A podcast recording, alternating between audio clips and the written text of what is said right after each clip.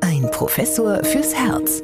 Ein Podcast des St. Theresien Krankenhauses Nürnberg. Herzlich willkommen zu unserem Podcast Ein Professor fürs Herz mit Professor Dieter Ropers, Chefarzt der Klinik für Kardiologie und internistische Intensivmedizin am St. Theresien Krankenhaus Nürnberg und Anja Müller. Ja, freut mich, dass Sie wieder da sind, Herr Professor Ropers. Ja, ich freue mich auch. Heute greifen wir ein aktuelles Thema auf, was uns vor allem in den vergangenen drei Jahren enorm beschäftigt hat, nämlich Herz und Viren. Und wahrscheinlich haben Sie, Herr Professor Robers, das schon immer besser gewusst, aber ich hatte bis zum Frühjahr 2020, also bis zum Ausbruch der Corona-Pandemie, die Vorstellung, dass so eine Virusinfektion schon nicht so schlimm werden kann bei unserer ganzen modernen Medizin und unserem guten Gesundheitszustand in der Gesellschaft. War ich da eindeutig zu naiv? Na gut, wir haben ja mit der, mit der ähm, Corona-Pandemie eben ein Virus erlebt, auf den unser Immunsystem eben nicht vorbereitet war.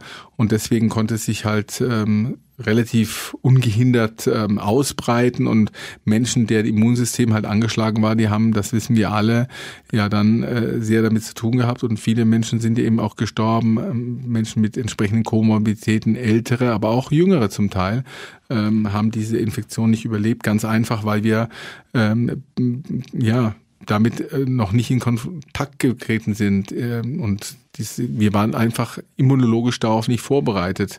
Aber das ist nicht wirklich neu, wenn Sie sich überlegen, äh, die spanische Grippe zum Beispiel Anfang des letzten Jahrtausends mit der Influenza, also eine Grippeinfektion, wo man denkt, naja, Grippe ist doch eigentlich auch nicht der Rede wert. Ist ein bisschen ärgerlich, wenn man ein paar Tage ausfällt, aber nein, ähm, damals sind Millionen von Menschen weltweit gestorben und auch heute ist es ja so, wenn so eine Grippewelle über den Erdball rollt, das fängt ja dann in Australien an und endet dann irgendwann in Europa, ähm, dann haben wir immer noch eine hohe Anzahl an Patienten, die stationär behandelt werden müssen oder auch diese Infektion nicht überleben. Also Viren sind tatsächlich äh, ein, ähm, ja, ein gefährlicher Infekt. Mhm.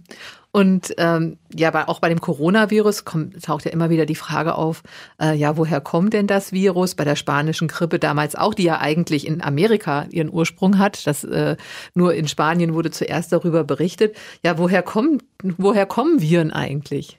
Man weiß es nicht so genau. Es gibt ja mehrere Theorien dazu.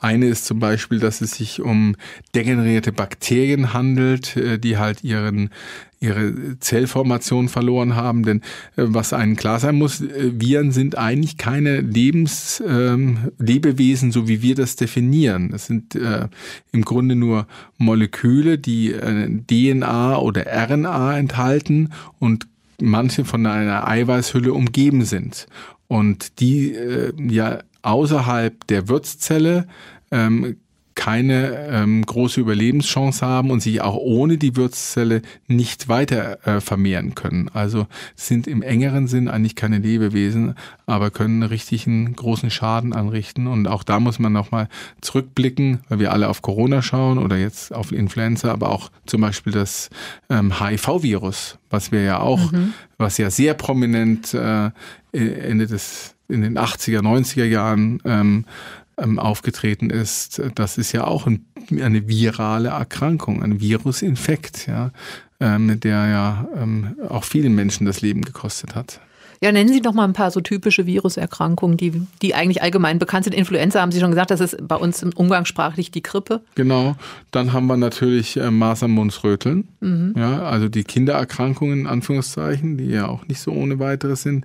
Dann Epstein-Barr-Virus-Infektion zum Beispiel, die machen so das pfeifersche Drüsenfieber, äh, auch was, was häufig bekannt ist. Hepatitis, also die infektiöse Leberentzündung. Ja, da gibt's ja verschiedene Stämme, ähm, Hepatitis A, Hepatitis B, C, D, E.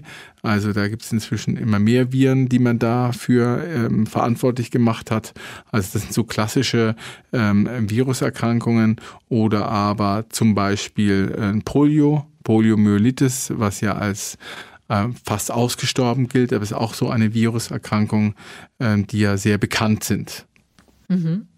Und Sie haben schon gesagt, also der, die, das Virus braucht also eine Wirtszelle und das dringt dann da ein und dann bringt es ja die Wirtszelle dazu, selbst Viren zu produzieren. Das ist ja ziemlich schlau.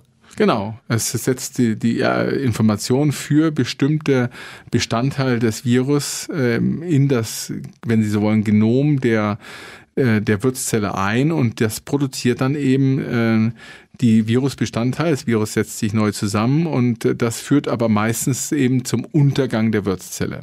Mhm. Das muss man sagen. Und auf die Weise äh, ähm, vermehren sich die Viren und äh, greifen dann wieder andere Wirtszellen an.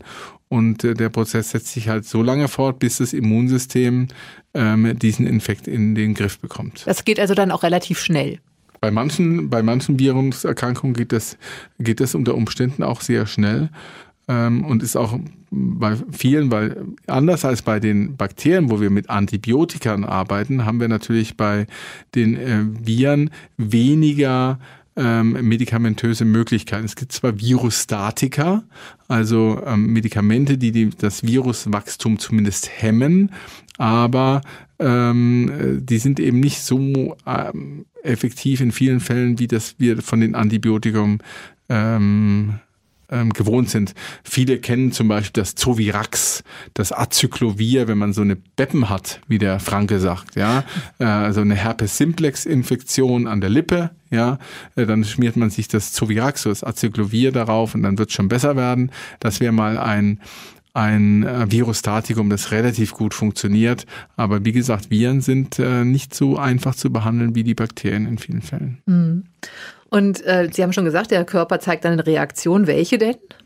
Also Je nachdem, wo es halt, welches ähm, Organsystem betroffen ist. Beim Covid haben wir ja schnell gelernt, dass äh, ähm, die Atmung hier äh, Mitleidenschaft gezogen ist, die Lunge in Mitleidenschaft gezogen wird, dass sich dort halt ähm, Entzündungen gebildet haben, disseminiert, überall in der Lunge unter Umständen, über beide Lungenflügel verteilt, die äh, dem Patienten dann halt die Luft geraubt haben, ja, bis hin zum, zum Lungenversagen. Aber es gibt natürlich auch viele Viren, die ihre Wirkung im Darm ähm, ähm, entfalten.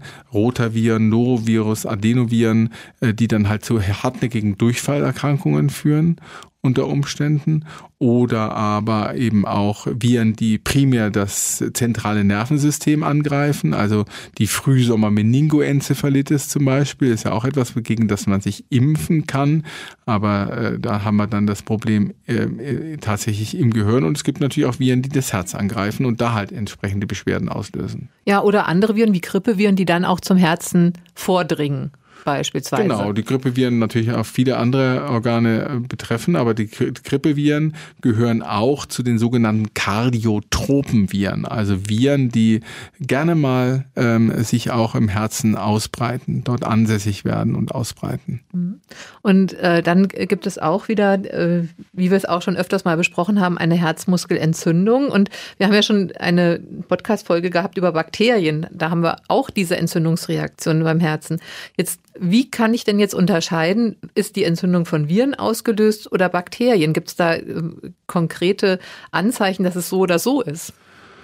Na gut, also bei der Herzmuskelentzündung ist es eben, das ist primär erstmal eine virale Erkrankung. Es gibt äh, schon auch Bakterien, die das mal machen, aber in der in der großen Menge der Herzmuskelentzündungen ist es eine virale Erkrankung. Sie können natürlich den Virusinfekt nachweisen, indem man halt im, im, im Serum zum Beispiel Antikörper bestimmt oder auch mal das Virus selber versucht zu finden oder wie wir das ja alle wirklich bestens kennen. Wir sind ja alle irgendwo in den letzten drei Jahren zu Virologen geworden, ähm, zumindest was die Diagnostik betrifft. Mit Abstrichen äh, können wir natürlich auch Virusinfekte nachweisen. Und das ist ähm, ein Aspekt. Wenn Patienten eine sehr langfrist, äh, sehr, sehr hartnäckige und sehr äh, Myokarditis entwickeln, also wo die Herzleistung schnell abnimmt, wo ähm, Rhythmusstörungen auftreten, die problematisch sind, kann man auch versuchen, über eine Probeentnahme aus dem Herzmuskel direkt das Virus nachzuweisen, weil es eben tatsächlich den einen oder anderen äh, das Viruspartikel gibt, die man auch mit einer entsprechenden Medikation kausal behandeln kann. Und da lohnt es sich eben dann bei diesen schweren Myokarditis-Verläufen auch mal eine Biopsie zu machen und zu schauen, mit was für einem Virus habe ich es eigentlich zu tun. Ähm, das ist auch in geübter Hand kein ähm, riskantes Unterfangen, eine solche äh, Probenentnahme. Das geht meistens über die Halsvene oder die Beinvene und ist sehr gut etabliert. Also das kann man machen, aber in der Regel kann man auch darauf verzichten, denn in den meisten Fällen, Gott sei Dank, ja, ist diese Herzmuskelerkrankung viral ausgelöste Herzmuskelerkrankung doch etwas, was, was ähm, ohne, ohne anhaltende Folgen für den Patienten ausgeht. Es gibt einen geringen Prozentsatz an Menschen, die langfristig gesehen dann schon einen Herzmuskelschaden entwickeln, eine sogenannte dilatative Kardiomyopathie. Der Herzmuskel wird größer und pumpt dann schlecht. Und es gibt natürlich auch ein paar wenige Patienten, die sehr akute Verläufe haben, wo man sich dann wirklich auch um, um ja das Überleben Sorgen machen muss. Und das sind eben die Patienten, wo man so eine Probeentnahme durchaus machen kann. Ansonsten ist die Diagnostik so, wie wir das bei anderen Viruserkrankungen auch kennen, serologisch Antikörper nachweisen, Antigen nachweisen, Abstriche machen. Mhm. Aber äh, die Botschaft ist auch auf jeden Fall eine Grippe richtig auskurieren, weil sonst eben auch die Gefahr besteht, dass die Grippe sich, wie man es immer so schön früher gesagt hat, aufs Herz schlägt. Ja gut, wenn sie halt, ähm, wenn sie es halt übertreiben, wenn sie trotzdem weiter Sport machen, äh, dann fordern sie natürlich auch ihr Immunsystem heraus. Es hat ja schon zu tun mit dem Infekt und äh, irgendwann wird es dann zu viel und die Infektion kann sich ausbreiten. Also äh, das ist schon, man ist schon gut beraten, wenn man, wenn man sich ein bisschen zurücknimmt, ähm, wenn man die Erkältung schon hat, die die Grippe schon mit sich rumschleift, dass man dann nicht noch ähm, auch noch äh, das Immunsystem zu sehr strapaziert. Das ist, das ist der Mechanismus. Bei der, bei der Herzmuskelentzündung ist es ganz interessant, das gilt ja auch für viele äh, virale Erkrankungen, ist es gar nicht so sehr das Virus selber, was den Schaden verursacht, sondern eben die Reaktion des Immunsystems auf den Virusinfekt. Äh, das Immunsystem erkennt das Virus, möchte nicht, dass es dort in dem Herzmuskelgewebe ähm, sich ausbreitet und ähm, setzt Abwehrmechanismen in Gang. Und die Aggressivität dieser Abwehrmechanismen, die bestimmt in vielen Fällen dann auch den Krankheitsverlauf. Ähm, das ist vielleicht das, was man gar nicht so erwarten würde, weil man vielleicht denkt, wie beim Infekt, dass ein direkter Zellschaden eintritt. Das ist, spielt eigentlich eine untergeordnete Rolle. Es ist der anhaltende und die, die, das Ausmaß der Ausprägung der Immunantwort, das die entscheidende Rolle spielt. Deswegen ähm, gibt man bei manchen Patienten mit einer solchen Herzmuskelentzündung eben auch Cortison, um das Immunsystem herunter zu regulieren, um das ein bisschen abzumildern, was man ja eigentlich nicht erwarten würde beim Infekt, gerade beim Infekt durch, durch ein Bakterium zum Beispiel, würde man ja eher auf Cortison verzichten, weil man möchte das Immunsystem ja stärken. Und das mhm. ist eben da äh, anders, weil eben die, die körpereigene Abwehr den Schaden unter Umständen unterhält. Ganz interessant. Ähm, aber Sie haben ja vorhin gesagt, so viele Medikamente stehen ja auch nicht zur Verfügung, jetzt äh, um die Viren an sich zu bekämpfen. Ähm, das heißt, man vertraut darauf, dass das Immunsystem es selbst regelt, auch wenn es ein bisschen länger dauert und man lässt es dann so ausheilen. Ja, aber man behandelt natürlich den Herzmuskel trotzdem mit Medikamenten, die man von der Herzschwächetherapie kennt. Also die Patienten kriegen da meistens schon einen Beta-Blocker. Ähm, die Patienten bekommen auch Medikamente, die den Herzmuskel so ein bisschen schonen. Sartane sind da zu nennen. Also man behandelt dann schon ähm, eine mögliche Schädigung des Herzmuskels, wie man das mit anderen ähm, ja, Ursachen eben auch machen würde. Aber eine, eine, eine klare ähm, kausale Therapie ist dann eben häufig nicht so möglich. Die, die Immunsuppression durch äh, Cortison hatte ich schon genannt als mögliche äh, Therapie und es gibt bei manchen Patienten auch große Erfolge, indem man eben äh, versucht hat, ähm, Antikörper aus dem Blut herauszuwaschen äh, mit ähm, Plasmapherese. Ähm, all das sind aber mehr ähm, experimentelle Daten, ähm, so Einzelfallberichte, wo das gut funktioniert hat. Also es ist eine schwierige Situation, eine solche virale Herzmuskelentzündung. Wenn auch, und das ist ganz, ganz wichtig, ich glaube, das müssen wir immer wieder betonen, ähm, gerade jetzt, wo es so viel in der, in, in der Öffentlichkeit diskutiert wird, diese Herzbeteiligung bei Herz, bei, bei Virenerkrankungen, in der Regel bei den aller, aller, allermeisten Patienten geht's gut aus. Mhm. Und ähm, kann es auch sein, dass man eine äh, ja, dass man nach einer überstandenen Herzmuskelentzündung über Jahre hinweg beschwerdefrei ist und auf einmal dann doch nach einer längeren Zeit treten Beschwerden auf. Das kann sein. Eben wie gesagt, es kann sein, dass der, der Herzmuskel Schaden genommen hat und durch dann ungünstige Umbauprozesse, dieses Remodeling, eben negatives Remodeling, der Herzmuskel irgendwann größer wird und dann an Leistung verliert und dann entwickelt man eben die Zeichen einer ähm, Herzschwäche, weil der Herzmuskel eben deutlich vergrößert ist und die Herzleistung nicht mehr bringt. Also dilatative Kardiomyopathie. Heute weiß man das, dass es vielfach auf einen Virusinfekt zurückzuführen ist, wenn man eine solche dilatative Kardiomyopathie vor sich sieht, die eben unter Umständen ähm, Jahrzehnte zurückliegt. Ja, und dann müsste man natürlich überlegen, hatte ich da wirklich mal eine schwere Grippe oder Irgendeinen das anderen. fragen wir dann auch und mhm. oft ähm, sagt dann auch ähm, so ein Patient, ja, der hatte mal zwei Wochen auf der Nase gelegen oder ähm, war mal ähm, sogar ein bisschen äh, ein paar Tage in der Klinik, weil es ihm gar so schlecht gegangen ist. Aber das ist natürlich in dem Moment dann ähm, zwar interessant, weil das die Arbeitshypothese unterstreicht, aber hilft natürlich jetzt nicht weiter. Ja, weil da gibt es kein Virus, das man nachweisen kann.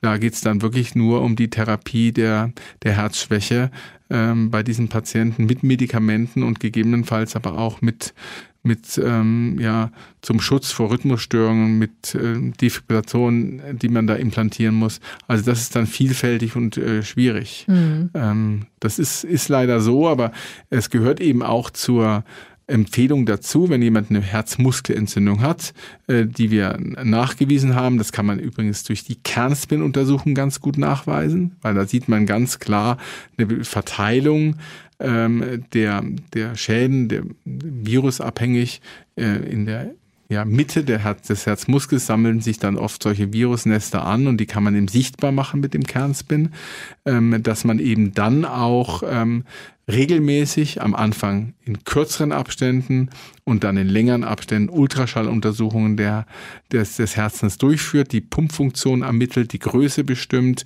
guckt, ob ein Herzmuskelerguss da ist. Ja, dann spricht man ja auch von einer Perimyokarditis. Ähm, und ähm, wenn dann ähm, sich alles zum Guten wendet und hier kein Signal in der Richtung der Entwicklung einer Herzinsuffizienz ist, dann kann man diese Abstände verlängern und irgendwann dann vielleicht auch einstellen. Aber man sollte die Patienten, die einmal mit der Diagnose äh, versehen sind, auch regelmäßig kontrollieren. Ja, aber besser ist es ja natürlich noch, wenn man sich irgendwie schützen kann, dass die Viren da äh, so ihr freies Spiel treiben, sage ich jetzt mal. Also ähm, da kommt natürlich das Thema Impfung jetzt auf den Tisch. Die haben es auch ja auch schon erwähnt. Gegen viele Virusinfektionen kann man sich impfen lassen. Und ähm, ich habe dann als Kind habe ich sehr viele Viruserkrankungen gehabt. Sie haben sie auch schon erwähnt, Masern, Mumps, Windpocken, habe ich alles durchgemacht. Es waren alles keine schönen Erinnerungen, die man an diese Krankheiten hat. Und deswegen war ich auch froh, dass ich meine Kinder dagegen impfen lassen konnte. Aber schon damals gab es die Diskussion im Freundeskreis, ja, ob man die Kinder wirklich impfen lassen soll oder ob das nicht gut ist, wenn die die Infektion durchlaufen. Das würde das Immunsystem stärken und auch zur natürlichen Entwicklung der Kinder gehören. Wie ist Ihre Meinung denn dazu?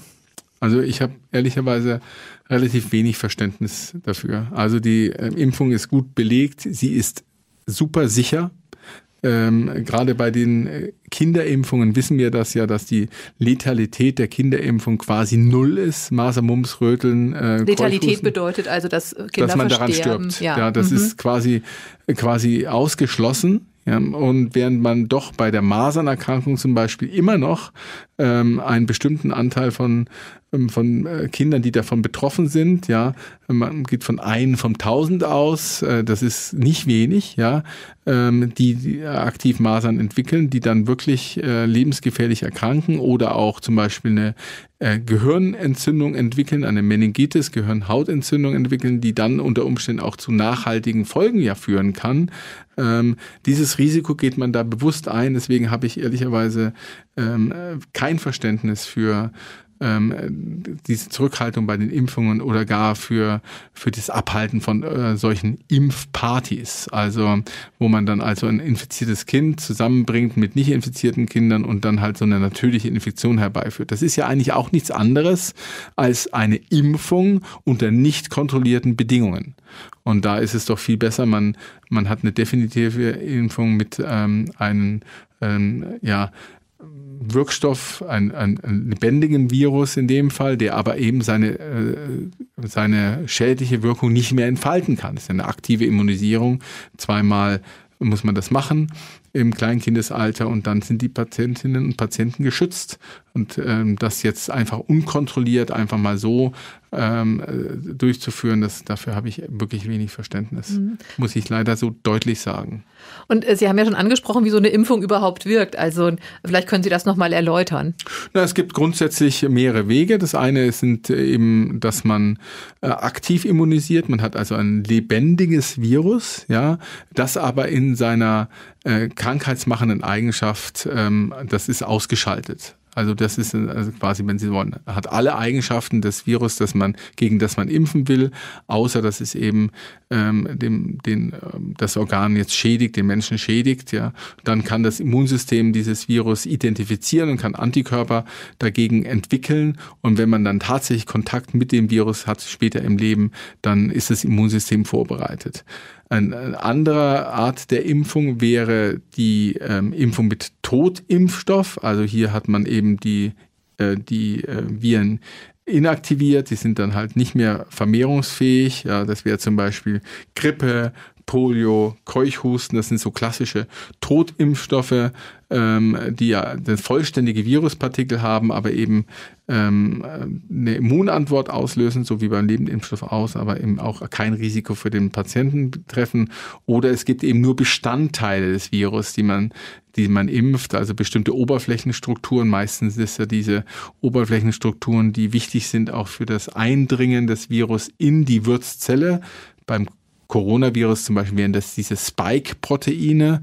Ähm, da äh, sind ja die Impfstoffe so aufgebaut, zum Teil, dass man eben äh, diese Spike-Proteine nur, nur appliziert bekommt und das Immunsystem die dann erkennt. Hepatitis B wäre auch so eine äh, Impfung mit Bestandteilen von Viren. Und dann gibt es eben auch jetzt diese mRNA-Impfstoffe, wo eben ähm, bestimmte Proteine des äh, Virus, auch gerne diese Oberflächenproteine ähm, von der, von der Zelle ähm, hergestellt werden, aber eben nur die.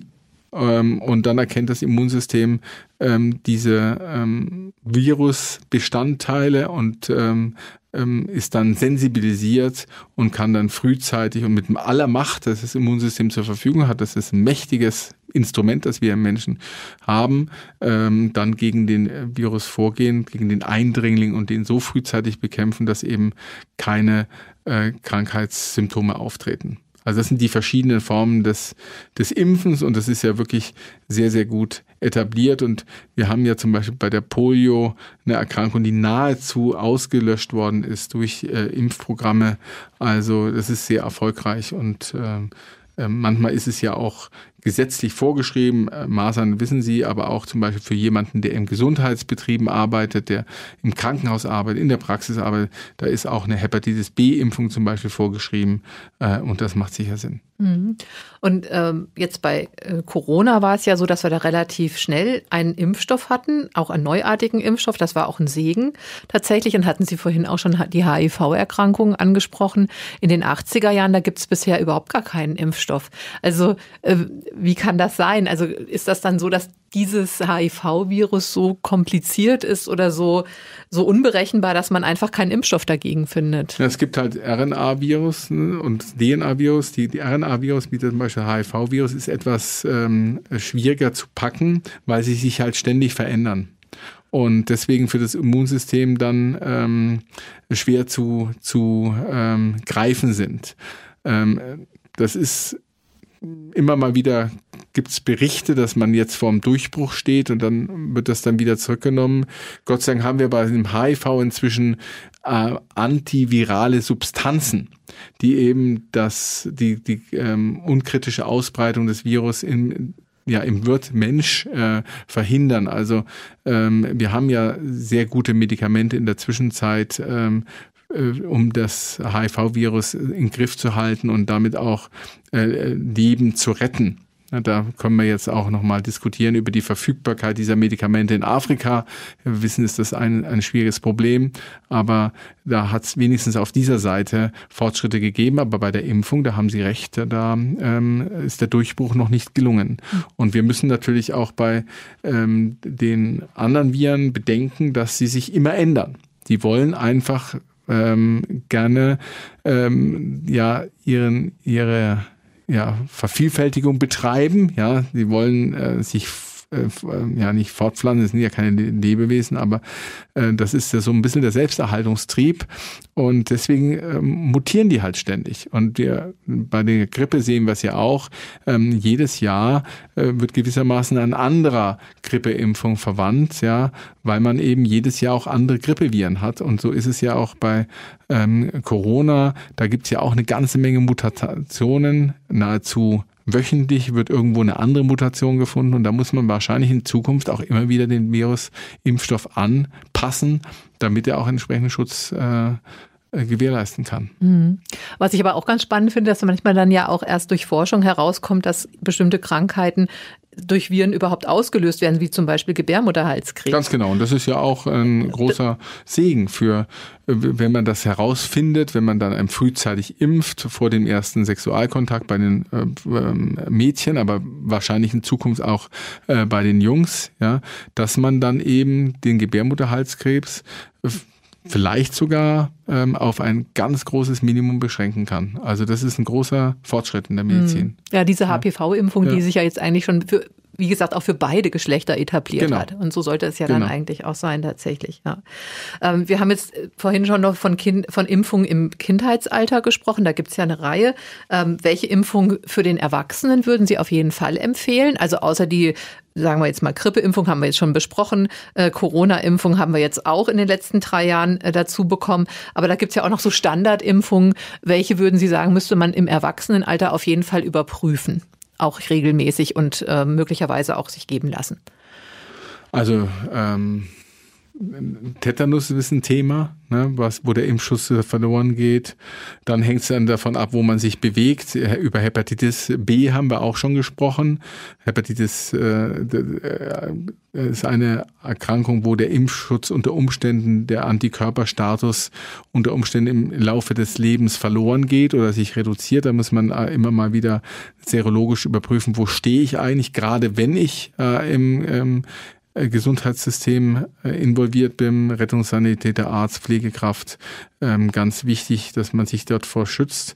Ähm, wenn man äh, viel im Wald unterwegs ist, denke ich, ist FSME auch keine schlechte Idee ja, um sich dort zu schützen, sondern wenn man viel unterwegs ist in, in fremden Ländern, die, auch die Gelbfieberimpfung ist durchaus eine mhm. Option. Mhm. Ähm, das wird ja auch vielfach in bestimmten Ländern vorgeschrieben, dass man sich da impfen lässt. Da gibt es natürlich inzwischen gute Beratungsstellen, ähm, was diese Impfung betrifft, die einen auch nochmal individuell äh, auf die persönliche Lebenssituation nochmal zuschreiben, ähm, was, was sinnvoll ist. Tollwut zum Beispiel, ne? auch eine Erkrankung, die ja immer noch tödlich verläuft, wenn man nicht frühzeitig ähm, dagegen vorgeht. Da gibt es ja auch die Möglichkeit der passiven Immunisierung, dass man frisch nach dem Tollwutkontakt eben Antikörper gespritzt bekommt und auf die Weise vielleicht das Überleben sichert. Ähm, aber besser ist es natürlich, man ist ähm, aktiv immunisiert. Also hängt dann auch natürlich vom, ein bisschen vom Beruf ab. Mhm. Und man hört ja auch immer in letzter Zeit immer mal äh, die Empfehlung Impfung gegen Gürtelrose. Das ist jetzt ziemlich neu. Was, was halten Sie davon? Also das, da geht es ja wohl darum, dass, wenn ich jetzt mal früher Windpocken hatte, dass dann auch das Virus irgendwie immer noch in meinem Körper drin ist. Oder ja, wie? das ist eine Gemeinheit, weil das Virus verbleibt dann in den Nervenzellen verbleibt dann dort ähm, nach so einem Varicella Zoster Effekt. Äh, das ist ja das Virus, Varicella Zoster, so heißt es eben auch. Und man hat erst die Windpocken und dann äh, viel später dann kann man eben so eine Zoster-Erkrankung entwickeln, indem sich halt dann ähm, aus welchen Gründen auch immer häufig ist es eben dann eine eine Schwächung des Immunsystems, dass dann sozusagen diese Viren auf wecken lässt und die verbreiten sich dann entlang des infizierten Nervenstrangs und dann hat man eben diese typischen Zosterverteilungen, ja, im Bereich der Rippen zum Beispiel, des Bauches oder auch mal im Gesicht. Und ähm, diese Toastererkrankung ist extrem schmerzhaft, ähm, extrem unangenehm und da hat man natürlich auch gute Gründe, warum man hier ähm, Impfungen entwickelt. Also äh, Windpocken sind ja eine häufige Erkrankung gerade im Kindesalter gewesen und ähm, trotzdem schließt auch eine leere Anamnese ähm, eine Toastererkrankung nicht aus, denn es gibt durchaus auch Windpocken Erkrankungen, die ganz blande verläufen, wo der, wo der Betreffende oder die Betreffende das gar nicht so richtig mitgenommen haben.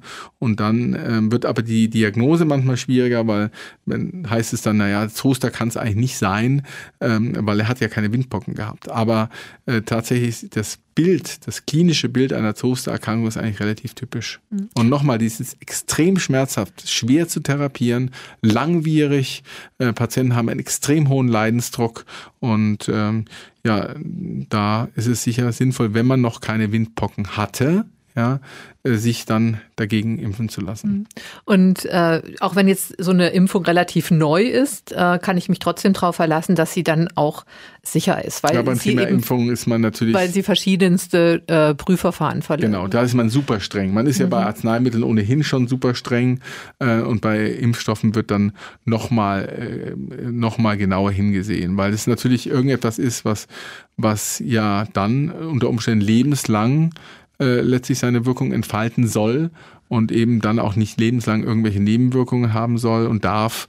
Und deswegen ist es anders als bei Antibiotika, wo man ja die Krankheit behandelt und dann ist gut oder anderen äh, Medikamenten ähm, ist man da besonders aufgefordert. Und ich glaube, es ist auch, man ist auch gut beraten, unabhängig von, von den Anspruch an die Sicherheit, den man ja ohnehin immer hat. Ja, äh, gerade in Deutschland das auch entsprechend zu adressieren, denn wir haben ja hier ein deutsches äh, oder sagen wir mal zum Teil auch österreichisches Phänomen, äh, also einen deutschsprachigen Raum, dass wir eben diese Impfgegner oder Impfskeptiker haben. Das gibt's in anderen Ländern gar nicht. Das ist äh, sozusagen so ein bisschen eine ein deutsche Besonderheit und hat möglicherweise auch mit der Romantik zu tun, also mit den Zurück zur Naturgedanken, den da ähm, die entsprechenden Dichter ja formuliert haben und der sich ja sehr ähm, nachhaltig hält, auch in den Köpfen der Bevölkerung. Und das ist eben Natur und äh, Mensch, Einigkeit und da rührt es wahrscheinlich ein bisschen her. Und es hat auch was ein bisschen zu tun mit einer gewissen äh, Staats- und Politikskepsis. Und all diese Faktoren zusammen führen eben dazu, dass wir diese Impfskeptiker ähm, oder diesen Impfskepsis in, in Deutschland mehr haben als möglicherweise in anderen Ländern, wo das gar kein Thema ist. Mhm. Da haben wir vielleicht auch so ein bisschen so die allgemeine Gesundheitsvorsorge auch so ein bisschen aus dem Blick verloren. Also wenn ich mich zurückerinnere, in den 70er Jahren war ich ja selber von betroffen, war es ganz klar, dass ganze Schulklassen beispielsweise gegen Röteln geimpft worden sind. Ja, da ist man in die, in die Turnhalle gerufen worden und dann wurde halt reingeimpft und ähm, ich kann mich nicht erinnern, dass da jetzt irgendwie sehr großer Widerstand dagegen war oder dass Eltern dagegen ähm, protestiert hätten oder so irgendwas. Also es war eigentlich so, dass das dazugehörte, ja, also genauso wie der Schulzahnarzt eben auch in die Schulen gekommen ist. Ja, aber wie gesagt, diese Impfskepsis ist, glaube ich, schon ein deutsches Phänomen, hat tatsächlich möglicherweise ähm, geschichtliche Hintergründe, eben dieser Zusammenhang zwischen Natur und Mensch, ja, ähm, dass das ähm, berücksichtigt wird. Und es hat ja auch sein Gutes. Also ich meine, wir haben ja zum Beispiel in Deutschland die, äh, die Einrichtung des Heilpraktikers. Ja, das gibt's ja in anderen Ländern nicht, diesen Berufszweig. Ja, und es kommt auch daher. Ja, oder die Naturheilverfahren, ja, ähm, die Homöopathie, ähm, also mit möglichst niedrig dosierten Wirkstoffen Krankheiten zu behandeln. Das sind ja alles Dinge, die, die letztlich ihr, ihre geschichtliche Ursprung in diesen, im 19. Jahrhundert hatten, als man eben sich zur Natur so äh, besonnen hat im Rahmen der Romantik. Also ist ja nicht nur alles schlecht, ja, sondern das hat ja unter Umständen auch ähm, positive Effekte. Nur beim Thema Impfen, glaube ich, da, ähm, da bin ich auch, da bin ich auch wirklich ähm, relativ deutlich und äh, werde zum Teil auch ja fast ein bisschen ärgerlich, wenn ich dann solche Diskussionen führen muss. Ähm, denn gerade jetzt kommen wir auf Corona zurück. Die Erkrankung ist unter Umständen tödlich. Ähm, die ähm, Impfung, die kann Nebenwirkungen haben, aber gerade was das Herz betrifft, eine ähm, Herzmuskelentzündung bedingt durch eine Impfung geht in fast allen oder in allen Fällen gut aus, während das bei der Infektion durch das Coronavirus nicht so ist. Also mir ist überhaupt kein einziger anhaltender äh, Impfmyokarditis bekannt, die, die den Patienten in irgendeiner Weise ähm, relevant beeinträchtigt hat. Persönlich, das mag es geben, in der Literatur gibt es das schon, ähm, bei ähm, jungen Erwachsenen, wo das vielleicht mal aufgetreten ist, aber auch da äh, sind ja äh, Todesfälle extremst selten. Der Benefit der Impfung liegt auf jeden Fall um, Heerscharen über den äh, über den möglichen Schaden, den der Effekt ausrichtet. Mhm. Und äh, Sie hatten ja gesagt, dass man Corona zumindest am Anfang auch noch mal so als reine Lungen- oder Atemwegserkrankung gesehen hat oder wie so eine schwerere Grippe. Aber es zeigt sich doch jetzt auch, dass Corona auch vor allem eine Erkrankung der Gefäße ist, die äh, praktisch jetzt dann im gesamten Organismus großen Schaden anrichten kann. Und wenn man jetzt Long-Covid-Betroffene hat, die haben ja nicht nur jetzt irgendwie einen, einen Lungenschaden, sondern die äh, haben ja oft ähm, Nervenschädigungen, die haben äh, Schädigungen der Blutgefäße. Also das ist ja ein, ein viel komplexeres Krankheitsbild, als man es eigentlich anfangs mal im äh, Auge hatte.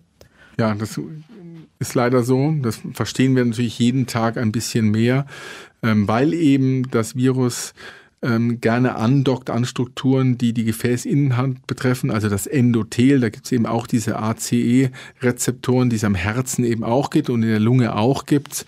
Und da äh, kann sich das Virus dann halt festsetzen. Und wenn das zum Beispiel das Nervensystem betrifft, das zentrale Nervensystem auch betrifft, dann ähm, ähm, entstehen eben diese ähm, Long-Covid-Erkrankungen Post-Covid-Erkrankungen, die ja nicht nur schwer zu diagnostizieren, sondern auch sehr, sehr schwer zu äh, therapieren sind. Das sind ja große Schicksale, die dahinter stehen. Wir kennen es alle aus der aus der Zeitung oder auch aus dem Fernsehen, wo, wo Menschen vorher äh, mitten im Leben stehen, vital sind, äh, ihren Job machen, die und dann eigentlich äh, nur noch ganz, ganz ähm, wenig selber beitragen können, die ähm, durch Inaktivität, rasche Ermüdbarkeit, fehlende körperliche Belastung auch anhaltend äh, beeinträchtigt sind. Das sind äh, ja, Oder auch aus dem persönlichen Umfeld. Ich meine, Sie ja. haben ja auch Mitarbeiterinnen, ja, ja, die äh, betroffen sind, die infiziert waren, äh, ganz am Anfang, als es die Impfung auch noch nicht gab, muss man sagen. Genau. Ja, ja.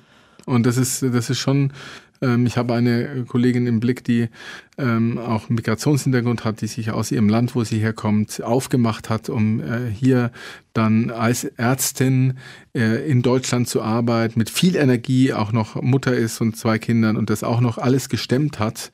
Ähm, das ist ja nicht so einfach, wenn sie einen ganz anderen kulturellen Hintergrund haben, die Sprache und, und das alles. Und ihr größter Wunsch war eben hier als als Fachärztin für innere Medizin zu arbeiten. Und im, im, letzten Gespräch hat sie mir mitgeteilt, dass sie, dass sie gar nicht sieht, dass sie jemals wieder überhaupt als Ärztin mhm. arbeiten kann. Ähm, so wenig Hoffnung hat sie inzwischen, dass sie diese Long-Covid-Erkrankung ähm, ja, übersteht. Also das ist schwierig. Da hoffe ich halt auch, dass die, die der wissenschaftliche Fortschritt uns irgendwann mal einen Weg zeigt, wie wir auch den Patienten helfen können. Aber daran sieht man auch, wie so ein Virus also tückisch sein kann einfach. Ne? Gut, also wir kannten das natürlich in abgemilderter Form schon länger. Also das chronische Müdigkeitssyndrom zum Beispiel wird ja den humanen Herpesvirus 6 zum Beispiel angela mhm. äh, an, ähm, ja, geschuldet. Also da kennt man das ja schon. Das wäre so eine Blaupause gewesen für eine virale Erkrankung, die nachhaltig äh, äh, beeinflusst äh, den, den Verlauf oder zum Beispiel auch äh, die, ähm, das pfeifersche Drüsenfieber, was wir erwähnt haben. Auch da ist es ja so, wenn das äh, den den Sportler zum Beispiel trifft. Also es gibt nicht wenige ähm, Leistungssportler oder Berufssportler, die mussten ihren, ihren Sport aufgeben nach so einer Viruserkrankung, mhm. weil sie die Leistungsfähigkeit nicht mehr abrufen konnten. Also da gibt's Blaupausen, ist nicht neu, auch Influenza-Infekte, die hartnäckiger sind und in, die nicht richtig ausgeheilt sind, das kennt man aus der Vergangenheit. Nur jetzt haben wir natürlich mit dem Corona erstens was sehr Prominentes und zweites etwas, was sehr, sehr viele Menschen betroffen hat. Und deswegen haben wir eben auch eine unfassbare ähm, Anzahl an Patientinnen und Patienten. Mhm.